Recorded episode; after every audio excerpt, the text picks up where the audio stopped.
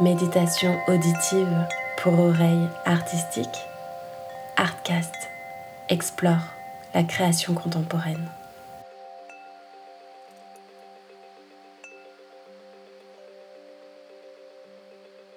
Le lien qui existe entre l'artiste et la matière est unique. Il naît parfois comme une évidence, où il prend son temps, et il est alors le résultat d'une longue période de recherche, de tests, de ratés, de réussites. Et puis parfois, au détour d'une rencontre, d'un hasard, il se peut que l'artiste trouve enfin celle avec qui la création prend forme. Pour Anne-Cécile Surga, cette découverte est celle du marbre lors d'un voyage en Uruguay, après plusieurs années à chercher le moyen d'éviter que ses sculptures se brisent. Aujourd'hui, quand elle s'engage dans la création d'une œuvre, c'est au départ comme une danse. L'artiste tourne autour de la pierre, l'étudie, imagine. Puis le combat s'engage. La matière ne se laisse pas prendre si facilement. Elle résiste, ne plie pas, ne casse pas. L'artiste est alors comme subjugué, transporté hors du monde. Seul compte ce moment entre elle et le marbre jusqu'à finalement le dompter et le transfigurer par la forme. Le défi et les obstacles n'ont jamais fait peur à Anne-Cécile. Au contraire, c'est ce qui l'anime. Et dans cet épisode, elle nous raconte comment elle a enfin trouvé sa voie, grâce à cette matière qui a tout changé.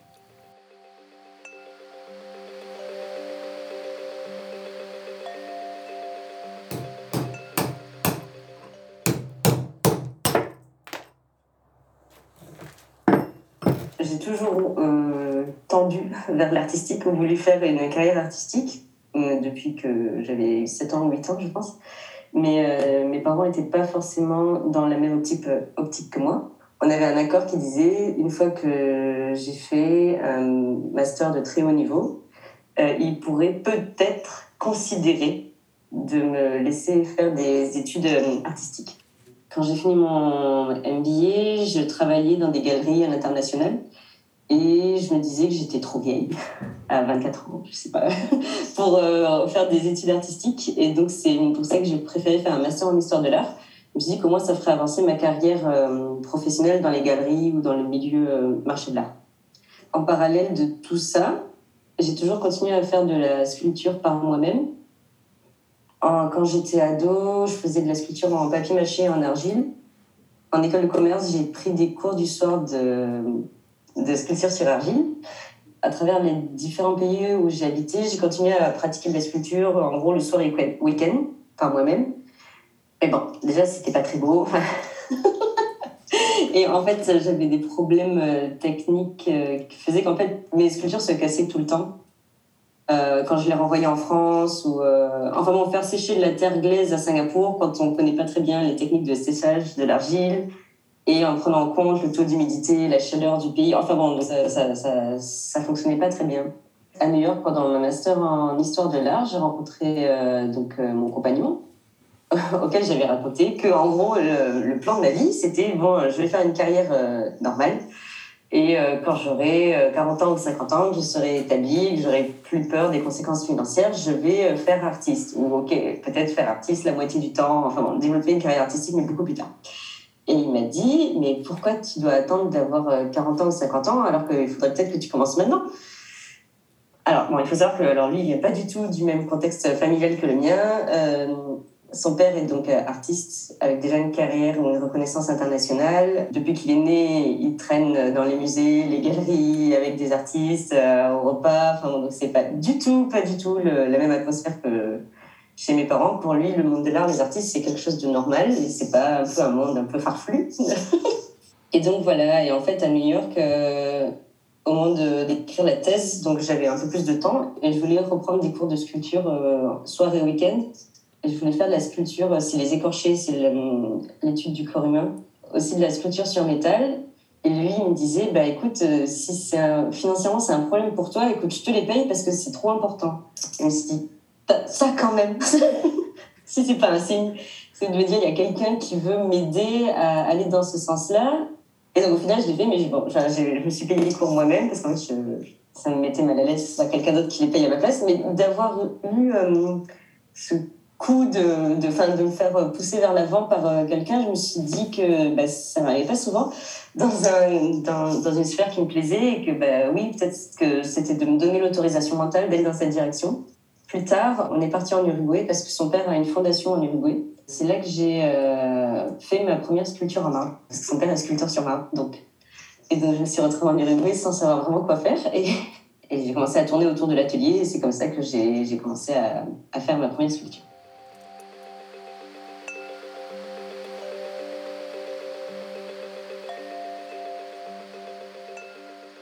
Je suis arrivée euh, en Uruguay, et donc euh, Pablo, donc euh, le père de mon compagnon, m'a donné un bloc, je sais pas moi, de 30 cm. C'était un, cylindre, donc de 20 cm de diamètre par 30. Et franchement, je, ne savais pas du tout quoi faire. je me suis dit, qu'est-ce que je vais faire? Et en fait, donc mon beau-père a un style très géométrique, on va dire, enfin très abstrait. Alors que moi, j'ai toujours tendu vers le figuratif. Alors j'ai commencé à faire des dessins sur le blog, faire des trucs un peu dans son style. Et après, je me suis dit, mais qu'est-ce que je fais? Pourquoi je vais faire un truc dans son style? Alors que moi, c'est en fait, euh, je sais pas faire ça, moi. Genre, j'ai jamais fait ça, j'ai pas commencé aujourd'hui. Je me suis rappelé, ma sœur me disait que, euh, en fait, à chaque fois que je faisais euh, une paire de fesses en argile, ça rendait toujours très très bien. Je me suis dit, bon, ben voilà, je vais faire un truc que je sais faire, donc je vais faire une paire de fesses. ça, ça a été le choix de mon premier sujet qui est donc devenu un sujet totem maintenant, parce que je fais ça très souvent. C'était très difficile. Très difficile parce que c'est une technique où on enlève de la matière, donc il faut penser à l'inverse. Et très difficile aussi parce que c'était des outils énormes pour faire des choses très très fines et, ça fait mal au bras, ça fait mal partout, ça fait mal à tout le corps. C'est des heures de travail pour rêver à pas grand chose en fait au niveau résultat. Donc c'est une technique où il faut énormément, il faut être très rigoureux. Et je pense que c'est ça qui m'a euh, attiré vers le marbre. Mais que ce soit un matériel dur, que donc la forme ne se perde pas contre moi, enfin que la forme reste elle-même et que moi je puisse continuer à, pousser, enfin à, travailler dedans, mais que ce soit pas que juste de ma volonté ou ma force pour la création. C'est difficile à expliquer. Mais d'avoir un rapport en fait avec le matériel, que le matériel joue autant sa part que euh, la main de l'artiste, d'une certaine façon mon premier mois à faire du marbre, franchement, je me suis dit que les gens qui font de la sculpture sur marbre, ils sont tous complètement fous. Et, et qu'ils devraient tous être internés parce que c'est quelque chose d'absolument horrible. Ben maintenant, je suis partie du club, donc euh, c'est la difficulté de la technique et euh, le fait que le matériel ait, son mot à dire euh, qui m'ont intéressé. Après ça, après ce mois en Uruguay, j'avais fait une première sculpture. J'en avais laissé une sur place qui n'était pas forcément finie. Je suis repartie euh, travailler à New York pendant un an. En fait, euh, l'argile, le papier mâché, tout ça, genre, je vais mettre ça à la poubelle parce que ça va pas. Et euh, je vais continuer à apprendre la sculpture sur pierre par moi-même. Le truc, c'est que, bon, bah, à New York, pour trouver un atelier pour couper du marbre qui coûte pas un bras, c'était impossible. Enfin, Donc, je me suis acheté une pierre, une stéatite, je crois. C'est une pierre molle, donc on peut la travailler au burin et au marteau par soi-même, sans avoir besoin d'outils d'outils de manutention. Enfin, et donc voilà. Et donc euh, je, j'ai, fait ça dans ma cave à New York. Puis en fait, après, ben, je me suis jamais arrêtée de travailler avec la pierre. et j'ai complètement mis de côté tous les autres matériaux.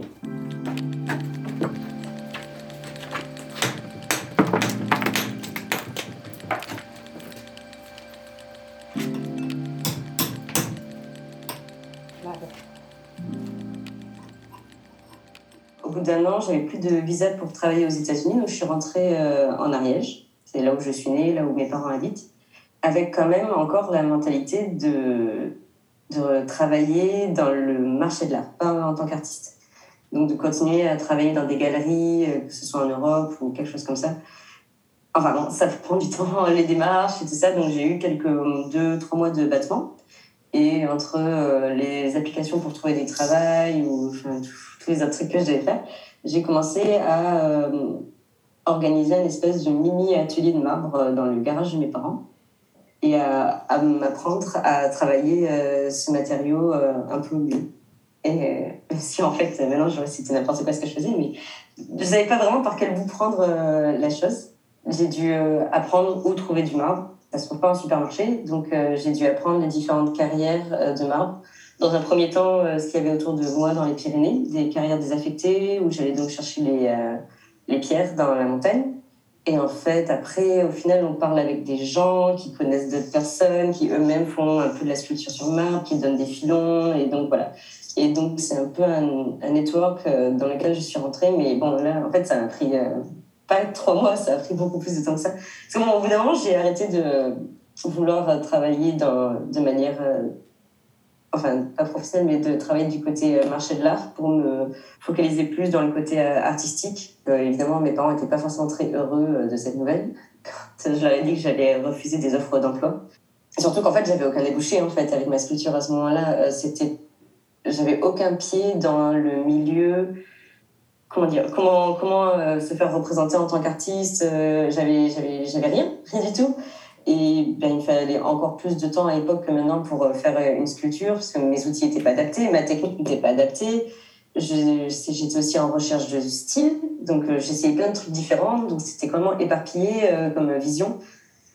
Enfin bon, c'était c'était un peu la galère quand même.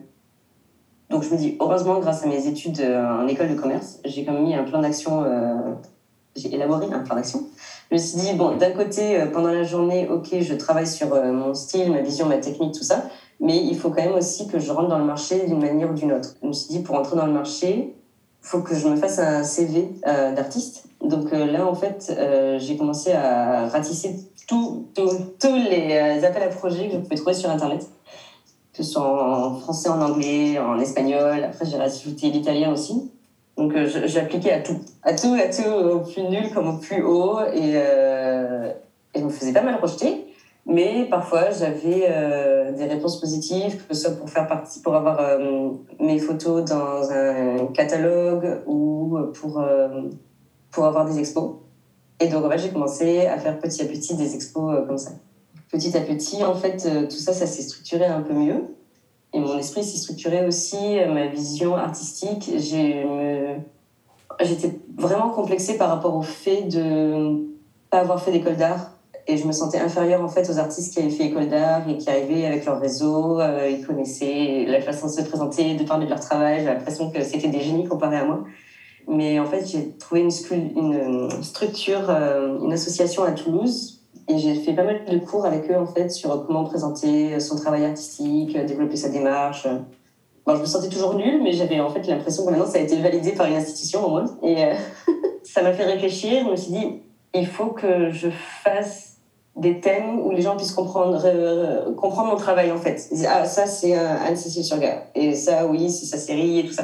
Donc je dit, il fallait que je commence à travailler par thématique. Donc j'ai dû euh, m'analyser et voir quels étaient les thèmes récurrents dans mes œuvres de prime jeunesse, et euh, d'essayer d'organiser tout ça euh, de manière euh, formelle en fait.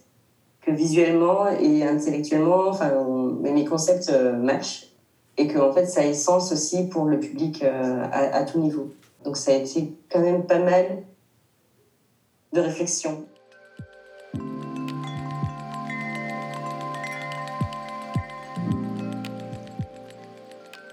J'avais un peu l'impression que si je choisissais la voie euh, professionnelle, donc euh, marché de l'art, euh, j'allais mourir en fait. J'allais juste mourir. Faire artiste, ça allait être extrêmement difficile. Enfin, bon, surtout d'un point de vue financier, quoi. Faut pas se voiler la face. quand on commence et qu'on n'a rien et qu'en plus les choses qu'on fait c'est moche, bon, ça va, ça va prendre du temps, quoi.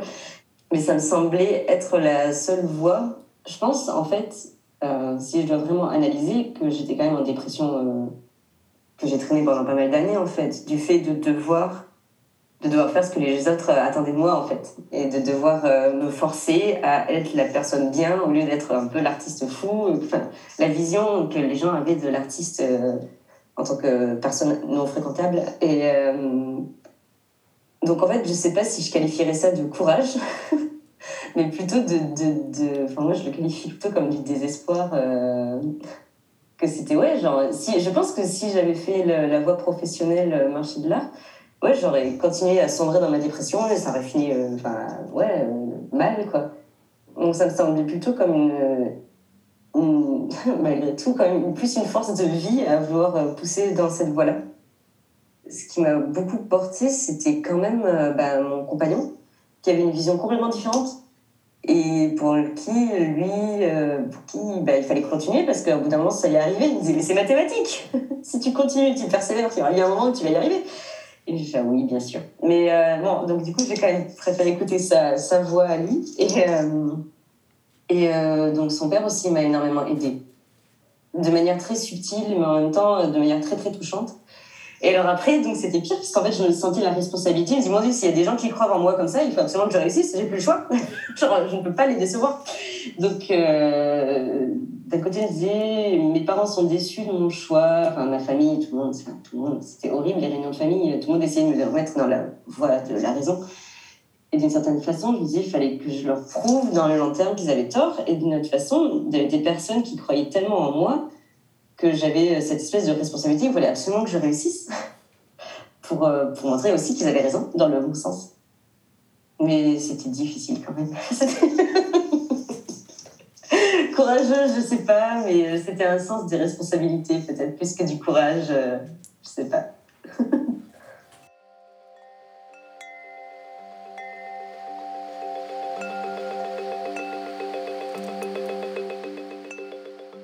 Pense qu'une partie, oui, c'est clairement autodidacte.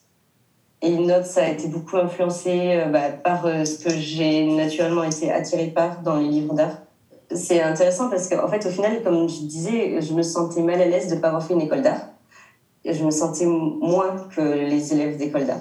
Je me sentais moins, moins finie, moins intelligente, moins, je sais pas. Je n'étais pas allée là-bas, j'avais pas eu le secret. Et euh, en fait, après, j'ai gagné un prix et, en 2019 et j'ai fait une résidence euh, à Carrare en Italie. Donc là, j'ai rencontré d'autres étudiants euh, d'une école de New York. Et en fait, il y en avait un qui me racontait qu'il avait fait tellement d'exercices de, de dessin sur le nu ou de je sais pas quoi, de modelage sur nu et tout ça. Il avait fait tellement d'exercices là-dessus qu'en fait, il avait complètement oublié c'était quoi sa vision artistique. Enfin, savoir en fait qu'est-ce qu'il voulait dire et qu'il avait l'impression que tout son cerveau avait été façonné par rapport aux exercices qu'il avait fait pendant 4 ans ou 5 ans.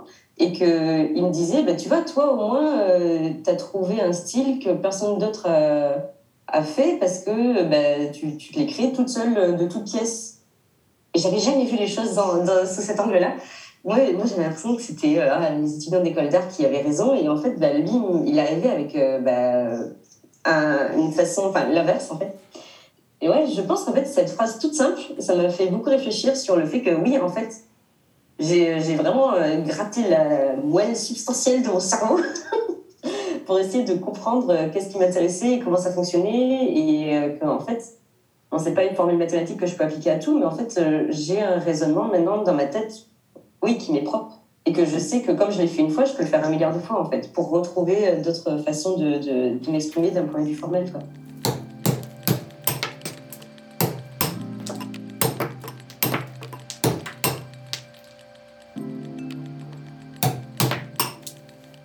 Des marbres euh, blancs euh, de cœur avec euh, des traces de main, je voulais trouver une manière de parler de sentiments sans être kitsch, sans tomber dans du pathos ou des choses vues, revues, à la limite du, pas du raisin, mais enfin kitsch quoi. Genre, euh, on parle du sentiment, on dit toujours ah, les trucs à l'eau de rose. Non, pas l'eau de rose, justement, c'est le contraire. Avec moi, c'est les sentiments plutôt violents, plutôt négatifs. Les choses que les méchants dans les films euh, ressentent, pas les gentils, évidemment. Et que, en fait, analyser les gens autour de moi, je me suis rendu compte que bah, dans notre tête, on est tous les gentils de notre histoire. Et qu'on passe très vite l'éponge sur les moments où on est abject. Et euh, qu'on a une grande facilité, en fait, à réécrire l'histoire ou notre mémoire pour enlever de là les moments où on est justement abject envers les autres. Et puis on est abject pour des trucs nuls, hein, juste parce qu'on veut avoir raison, ou parce qu'on est fatigué, ou parce qu'on n'a pas fait attention. Enfin, il y a mille raisons d'être le méchant de l'histoire pour quelqu'un sans s'en rendre compte. Et je voulais un peu euh, mettre le regardeur face à face avec cette réalité. Et donc en fait, le fait de... Comment dire Les émotions, c'est très difficile de les capturer. Et euh, bon, dans la peinture euh, classique, euh, quand ils font des émotions violentes, c'est toujours ah, enfin, des manières super expressives. Bon, forcément pas bon, on, voit la force, mais peut-être qu'on se projette pas forcément dans l'acteur de, de, la peinture, non? Donc en fait, je voulais une façon dis ok, tous les êtres humains, on a tous des mains. C'est un peu le propre de l'homme d'avoir, enfin donc des mains du coup. On pourrait peut-être se projeter plus dans la gestuelle que j'exprime à travers mes, œuvres. Et en fait, de, de mettre les gens au fait avec une action violente qui est donc immuable et qui ne bouge pas. Et ça nous oblige à être à la confronter, à être en face et à pas dire non, mais ça n'a pas été comme ça, ou de pas essayer d'obscurer la chose ou la mémoire ou l'action et d'être un peu face à face avec, pas avec nos démons, mais avec nos parts un peu plus sombres. Ensuite, euh, la série des marbres roses euh, du Portugal. Donc ça, c'est un rapport beaucoup plus direct au corps. C'est moins basé au niveau des sentiments, c'est plus un rapport formel à la représentation du corps, à des corps donc imparfaits, enfin que l'on pense imparfaits parce qu'ils ne ressemblent pas au modèle qu'on voit dans les réseaux sociaux ou dans les pubs des corps normaux. Et donc, il me semble quand même qu'un corps normal, c'est déjà un corps parfait de base, que la société nous dit qu'il faut absolument euh, toujours l'améliorer de mille et une façons qui sont impossibles à avoir.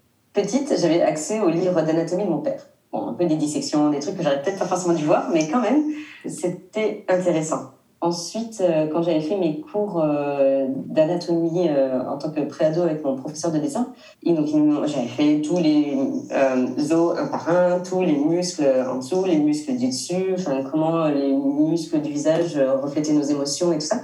Et c'était mais absolument passionnant, passionnant pour moi de me dire que quand même le corps humain était une, machine fantastique, enfin que tout était parfait, que tout fonctionnait très bien et tout avait été fait pour que ça.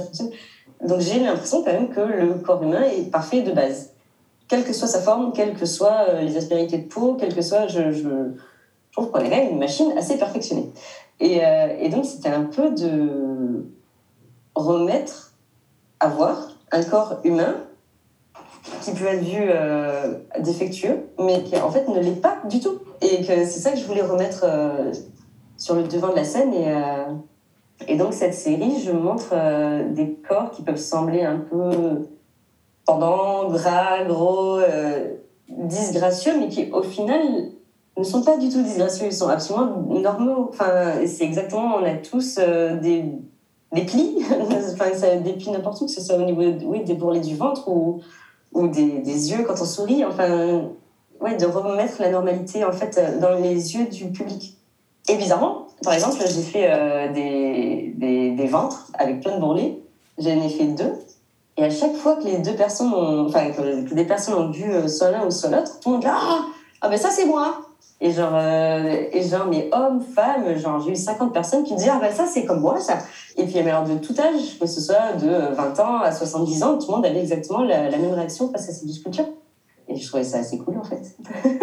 Parce que c'est bien ça, c'était bien ça le, le, le point, c'est que oui, oui, exactement. Alors que bon, si les gens, ils vont voir, euh, je sais pas moi, genre les céramiques de Jeff Koons avec euh, son ex-femme euh, qui disent que genre une plastique parfaite, ils vont pas dire ça c'est moi. Par exemple, ou même la, sculpture grecque, parfois, bon, je sais pas, bah, moi je regarde ça, je trouve que c'est beau aussi. Je vois qu'il y a des rapports au corps humain qui sont quand même assez hum, réels, enfin réalistes. Mais bon, personnellement, je me prenais pas dedans. Donc euh, voilà. Et euh, au final, la série des, euh, des marbres noirs, donc c'est des marbres noirs des Pyrénées, celle-là, je l'ai commencé à la développer en mars 2021. Donc c'est vraiment récent.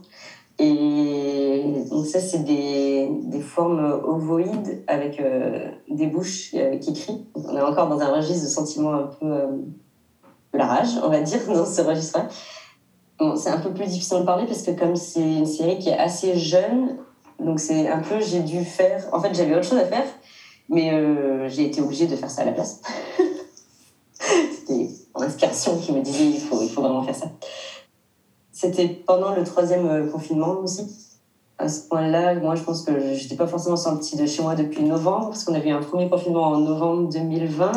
Et après, il y en a eu un autre, je sais plus quand c'était, en février ou mars 2021. Et franchement, bon, entre les deux, genre, euh, j'ai continué à vivre en mode confinement. Donc, euh, ça fait ouais, quatre mois de confinement d'un coup. Je, je pense qu'à ce moment-là, j'en pouvais plus de parler qu'avec des animaux. Et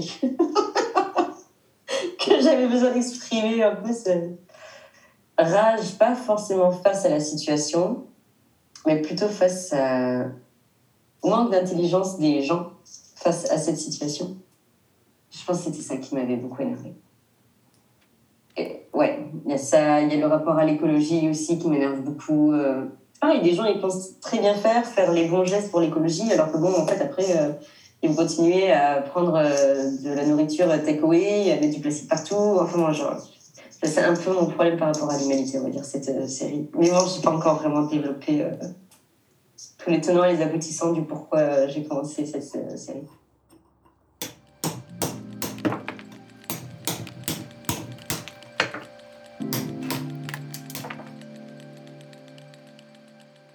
il y a différents niveaux du processus. Euh, il y a un niveau en fait où je pense que j'ai un, esprit qui est toujours plus ou moins en alerte euh, de forme, mais qui viennent de n'importe où en fait. C'est pas.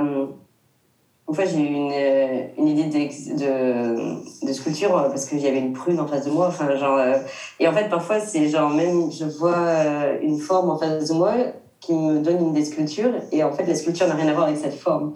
Donc en fait, je pense que je, je gobe pas mal d'informations avec euh, donc mes yeux. Et euh, tout le temps, n'importe quoi. Mais c'est souvent les choses les plus insensées, enfin, les moins importantes qui, peuvent déclencher des trucs.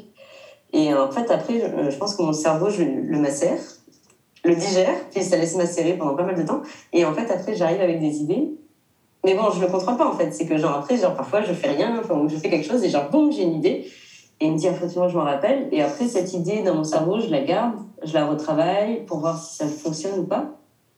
Et si après euh, quelques semaines ou quelques mois, elle est encore là et elle m'obsède encore, donc je vais commencer à la mettre euh, à, la sortir. J'ai différentes façons. Euh, le dessin, j'ai commencé à utiliser ça plutôt pour la série des marbres roses ou des marbres noirs. Parce qu'en fait, ce qu'il y a dans ma tête et ce que je sors en fait en dehors de ma tête, c'est complètement différent. Il y a quand même pas mal de niveaux de. c'est pas, pas direct, c'est pas toujours exactement ça, quoi. Et peut-être pour ça que je refais toujours les mêmes choses, non Parce que j'essaie définitivement, enfin infiniment de, capturer l'idée principale et pas. Après, pratiquement pour toutes mes sculptures, j'ai besoin de faire euh, des modèles. Donc, euh, je fais des modèles en plastine, c'est une sorte de pâte à modeler qui sèche pas. Mais c'est très bien, mais je ne peux pas faire de recherche dans la texture ou de matière très très poussée avec euh, cette matière-là. Donc ensuite, euh, j'ai élaboré plein de, différentes manières de faire des recherches, que ce soit avec du plâtre, j'utilise énormément de plâtre. Pour faire ma sculpture, une sculpture en marbre blanc, j'avais commencé à mettre du plâtre euh, dans des collants pour épousser le collant, pour essayer de faire des plis. Bon, au final, c'était pas top, mais après, six mois plus tard, j'ai réutilisé cette même technique du collant et du plâtre pour développer d'autres choses dans une série en marbre rose. Donc en fait, les recherches que je fais pour une série, forcément, je vais pas forcément les utiliser, mais ça peut me m'amener à quelque chose d'autre euh, dans le futur. Ah ouais, donc euh, il y a 15 jours, je suis rentrée en France. J'avais passé euh, à peu près 6 mois en Italie, on va dire. Et donc j'ai réintégré mon atelier et euh, je me mais c'est pas possible, j'ai des modèles de plâtre partout, mais partout, partout, partout, partout, partout. J'ouvre un tiroir, il y en a 25. Genre, je regarde dans une étagère, il y en a 250. Et, et j'avais complètement oublié que j'avais fait tous ces modèles, quoi. C'est aussi, je me suis moulé des propres parties de mon corps, dans des positions euh, incongrues, évidemment. Et en fait, j'avais complètement oublié. Et en fait, c'est drôle parce que je me dis, en fait, maintenant, je peux les réinterpréter, les réutiliser pour d'autres sculptures de la façon, une façon complètement différente de ce pourquoi je les avais créées à la base, euh, je sais pas, il y a un an ou deux ans. Donc, euh, je me dis, ouais, c'est vraiment infini, quoi. Enfin, donc, je fais des modèles. J'ai fait des modèles en plâtre, j'ai fait des modèles avec des structures que je, en métal ou en polystyrène et tout ça. Et en fait, après, j'essaye d'intégrer euh, les différents modèles entre eux. Euh, souvent, j'arrive pas à le faire sur un modèle de base. Donc, en fait, je vais mettre euh, 5, 10 modèles en face de moi. Et après, je vais essayer d'intégrer tout ça ensemble dans le marbre. Ce qui est assez difficile en soi, en fait. Parce que je dois projeter une forme qui n'existe pas et essayer d'intégrer euh, des plis, des bourrelets d'une forme dans l'autre. Et donc, en fait, c'est, ça me prend du temps, on va dire, euh, à ce niveau-là. Je recherche la simplicité, on va dire, dans mes œuvres. Je veux des œuvres efficaces, mais qui, euh, qui projettent euh, beaucoup. Justement pour éviter de rentrer dans le, le kitsch. Parce que je pense que j'ai quand même une grande facilité au kitsch, donc je veux éviter ça. Mais en fait, la simplicité et d'avoir des œuvres efficaces, c'est quand même, ça demande quand même pas mal de recherche. Plus que ce que moi-même j'aurais pensé, en fait. Par exemple, pour commencer euh, la série des têtes noires, alors c'est très simple, c'est juste des têtes avec des bouches qui crient, non? Mais euh, le, premier, le premier modèle en plastine, j'ai passé euh, plus de trois semaines à travailler dessus, donc c'est-à-dire sans faire de sculpture en marbre. en plus, j'avais dit, oh mon Dieu, je travaille pas du marbre, je fais que du modèle, c'est de la recherche et développement, là, Mais au final, maintenant, euh, je me dis heureusement que je me suis autorisée à faire cette recherche pour faire quelque chose de différent.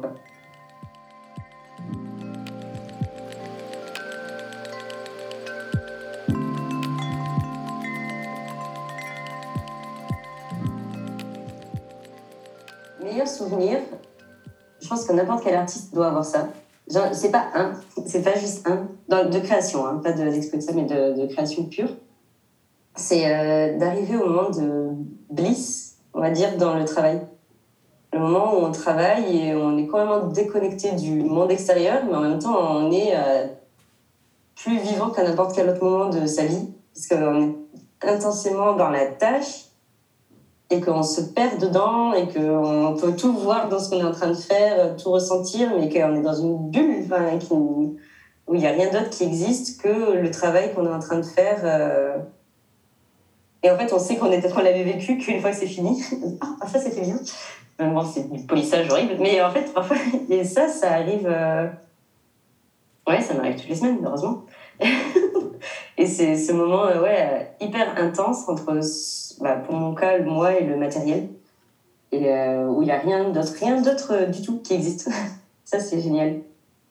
Après, il y a un autre truc, ça m'est arrivé hier, et ça m'arrive souvent quand même. C'est qu'en fait, parfois, je fais des pièces, j'aime le challenge, j'aime la difficulté, donc j'essaie toujours de faire des choses de plus en plus difficiles. Le truc, c'est que je suis vachement motivée avant, mais au moment où j'arrive à la fin de la pièce, je, je, suis un peu euh, sur les genoux et genre euh, je, je déteste euh, mon travail, je déteste ce que j'ai fait, tout ça c'est moche, je suis nulle. Enfin bon, voilà. C'est quand même assez passionné comme relation à mon travail. Et là j'avais fait la plus grosse pièce de toute ma vie en fait cet été euh, pour l'exposition qui ouvre à Miami.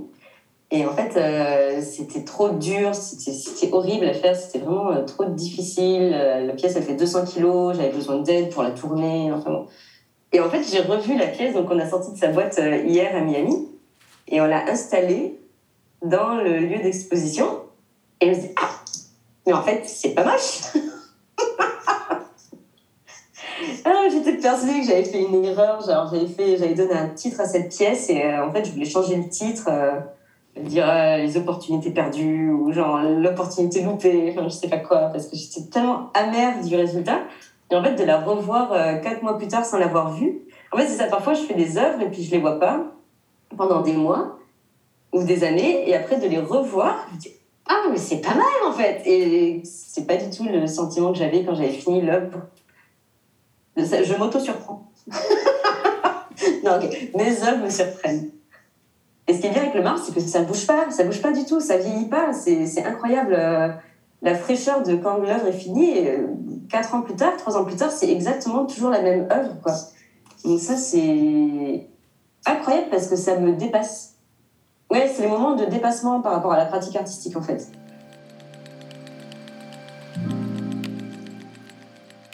Toute ma vie qui est organisée par rapport au fait de ma pratique euh, artistique. Bon, je pense que, d'accord, le Covid, ça a un peu aidé le fait d'arrêter de faire des activités en association, des trucs comme ça. Mais bon, le, le, le marbre a déjà beaucoup entamé, euh, on va dire, un peu ma vie sociale parce que comme les heures de travail sont très très longues, c'est difficile d'aller à des classes. Euh, en Ariège, on va dire, les classes, euh, c'est à 18h ou à 19h et ça. Je peux pas me ramener dans une classe de sport avec tout mon marbre, toute ma poussière dessus, ça, ça va pas, donc il faut d'abord prendre une douche, enfin, donc c'est, c'est, ça va pas, quoi. Et donc, en fait, j'ai des activités euh, sportives liées à ma pratique artistique. Par exemple, je soulève des poids parce que je dois avoir le muscle pour pouvoir euh, soulever les blocs de marbre euh, par la suite. Ou je fais du yoga parce que bah, sinon, en fait, après, je peux pas bouger parce que bah, genre, j'ai trop mal aux bras ou aux doigts ou bah, au dos. Et, et, je me dis, bon, courir, j'ai l'impression que je fais du bien à mes poumons quand même entre, entre deux, trois inhalations de, de, de poussière de marbre tout est lié en fait pour que je puisse continuer à travailler. et euh, le plus longtemps possible. Quoi. J'avais euh, un, des assistants de mon beau-père qui m'avait sorti euh, l'été dernier. Et toi, Cécile, tu as, tu réussi à, à, continuer à avoir des amis ou est-ce que le marbre t'a déjà tout pris? Et en fait, j'ai complètement compris la question. Quoi. Je disais, ah ouais, bah ouais, non, mais ouais, normal, mec. Tu vois, genre. Tu peux pas travailler euh, le marbre. Bon, lui, c'est peut-être, euh, il a beaucoup plus d'heures par jour que moi, mais tu peux pas travailler 8 heures par jour le marbre et le soir faire la fête, quoi. Enfin, c'est, pas possible. Et tu peux, enfin, surtout si tu travailles le, le marbre 7, 7 jours par semaine, c'est, trop dur. c'est trop dur. Bon, au moins, c'est pas pour tout le monde. On sait que les gens qui font du marbre, ils font ça parce que vraiment, ils, veulent faire ça. Enfin, on peut pas s'obliger à faire ce travail en tant qu'artiste en tant qu'assistant, c'est un truc, mais en tant qu'artiste, on peut pas faire semblant d'être sculpteur sur marbre. soit on l'est, soit on l'est pas. Et ce qui est bien, par contre, c'est qu'en en fait, quand on se rencontre entre euh, sculpteur sur marbre à l'international, on peut devenir directement amis parce qu'on a les mêmes valeurs. Enfin, la valeur travail, par exemple, est euh, tellement forte et du travail bien fait, de l'attention aux détails et euh, d'être minutieux, mais en même temps, vu que c'est un travail tellement dur, bon, bah, il y a un certain sens de l'humour qui est quand même là pour rendre les choses plus faciles. Oui, voilà, comme c'est un matériel tellement difficile, on peut pas mentir. On peut pas faire semblant d'être un bon artiste. On peut pas faire semblant d'avoir une bonne idée. C'est soit on y est arrivé, soit on n'y est pas arrivé. Ouais, c'est une certaine franchise euh, ouais, de la pratique. Donc ça, c'est cool aussi, je pense. Mais euh, oui, sinon, c'est très dur et c'est très prenant. Ça détruit nos vies, mais c'est pas grave. Après, on traîne qu'avec des gens comme ça et puis voilà, tout va bien. j'ai pas de projet euh, officiel. Enfin, j'ai pas été invitée à faire une expo ou un truc comme ça, donc j'ai pas de projet comme le projet de l'exposition à Paris, en fait, euh, j'ai eu un an pour m'y préparer, j'ai fait que ça, donc ça m'a un peu tenu en alerte pendant un an. Donc là, euh, pour l'horizon 2022-2023, j'ai pas encore ce genre de projet. Par contre, j'ai énormément de demandes, donc euh, ça, il faut que je que j'arrive à y répondre à la demande, tout en répondant à ma demande de ce que moi j'ai envie de développer, parce que j'ai énormément d'idées, mais c'est peut-être pas forcément les idées que qu'on me demande de faire. Et, mais bon, quand même, je pense que c'est quand même l'artiste qui a raison, quoi. C'est l'artiste qui, qui sait qu'est-ce qu'il fait et qu'est-ce qu'il faut faire. Et... Enfin j'aimerais bien augmenter la taille de mes œuvres, ce qui est quand même difficile. Je parlais de la sculpture que j'avais fait euh, cet été, que, de 200 kilos, et que je trouvais qu'elle était horrible et que j'avais tout loupé et tout ça et tout ça. Peut-être pas 200 kilos parce que c'est quand même difficile à manipuler tout seul, mais genre 100, 150 et ouais, d'augmenter la taille des œufs, parce qu'en fait, c'est quand même un challenge d'augmenter le volume. Ça change, ça change vraiment la, perception du corps et du rapport et tout ça. Là, c'est ce que j'ai commencé à faire euh, depuis le mois de novembre en France. J'avais des, j'ai des blocs plus grands, donc je suis en train de travailler là-dessus et euh, c'est hyper libérateur en fait. Parce que genre, j'ai l'impression que je faisais toujours à peu près les mêmes dimensions et je commençais à tourner en rond. Et donc là, de commencer à travailler sur des trucs plus gros, donc ça me demande des challenges différents, on va dire, mais euh, c'est un peu émancipateur. Donc ça, ça j'aime bien. Mais il y a tellement de trucs que j'aimerais faire. Ouais, genre d'augmenter la taille des blocs, de travailler plus par l'installation, de d'inventer des nouvelles scénographies, parce qu'en fait, au final, je me suis compte que la scénographie, c'est vachement important dans la, la présentation des œuvres, ça veut dire, mais, et donc dans la perception, la relation du public, comment jouer avec le public aussi pour rendre ça un peu ludique. Et oui, j'aimerais bien trouver d'autres marbres, mais je sais pas trop encore où les trouver, genre des marbres bleus, enfin c'est de l'onyx, je crois bleu ciel ou jaune. Parce que euh, pour jouer, ouais, justement, avec euh, les couleurs dans des expos et tout ça, ouais, recherche infinie, quoi. voilà.